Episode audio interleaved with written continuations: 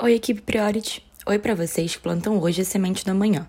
Oi para vocês que trabalham com mais cuidados e menos diferenças.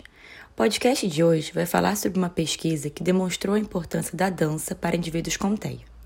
Como nós sabemos, o transtorno do espectro autista é um transtorno complexo com uma ampla forma de expressão e sobreposição de sintomas comportamentais e cognitivos. Nesse sentido, é importante a adoção de diversos métodos de tratamento para lidar melhor com os desafios da TEA e dar uma maior qualidade de vida aos pacientes.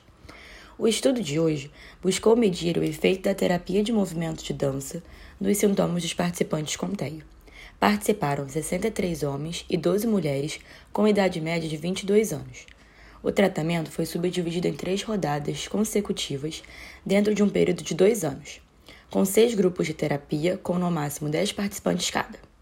Os participantes foram aleatoriamente designados para o grupo de tratamento ou grupo controle.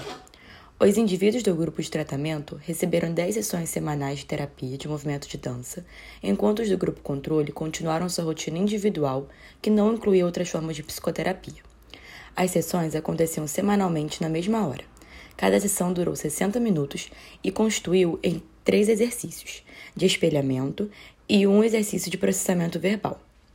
A intervenção foi interacional e centrada no aluno. O terapeuta utilizava movimentos de todos os participantes, modificando-os criativamente para proporcionar versatilidade e clareza nos movimentos, convidando cada participante a participar dos movimentos oferecidos.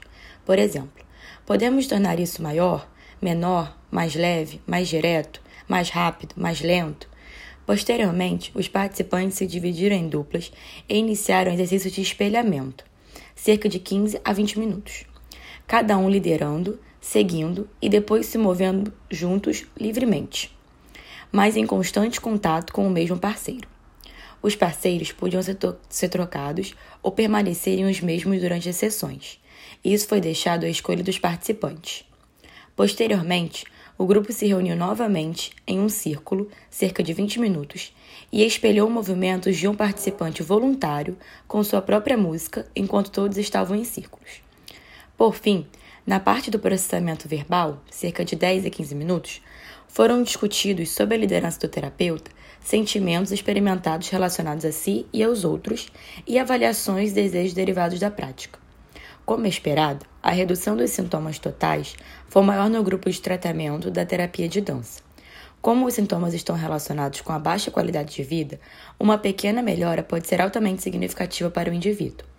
Dentre os benefícios, podemos destacar melhora na autopercepção, maior conexão entre os estados corporais e emoções, aumento do contato visual, verbalização, autoconsciência e empatia, além de menos respostas negativas ao toque e maior interação social. Como a intervenção visou principalmente o aumento da empatia, pode-se dizer que os resultados são particularmente encorajadores. Essa pesquisa fornece resultados que coincidem com os benefícios da terapia de movimentos de dança, descritos em alguns estudos anteriores, como o aumento da empatia e autoconsciência em crianças com TEA. Além disso, a pesquisa adiciona novas informações sobre a terapia de dança para adultos jovens, com TEA, e demonstra os efeitos de longo alcance da mesma. Esse mini podcast foi um pequeno resumo deste artigo para atualizar você. Se você quiser ler mais um pouquinho sobre essa publicação, você pode acessar o nosso material complementar, onde você encontrará o artigo na íntegra, um resumo em português e um lindo poema feito por uma das participantes do estudo. Além disso, lá você vai encontrar a nossa dica da pesquisa da semana.